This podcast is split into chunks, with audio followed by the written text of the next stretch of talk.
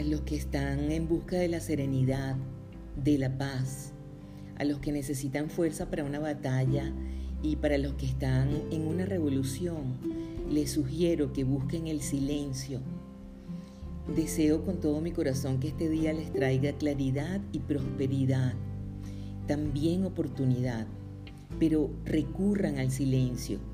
El silencio trae claridad, la claridad trae paz, la paz trae crecimiento, el crecimiento trae conciencia, la conciencia trae silencio.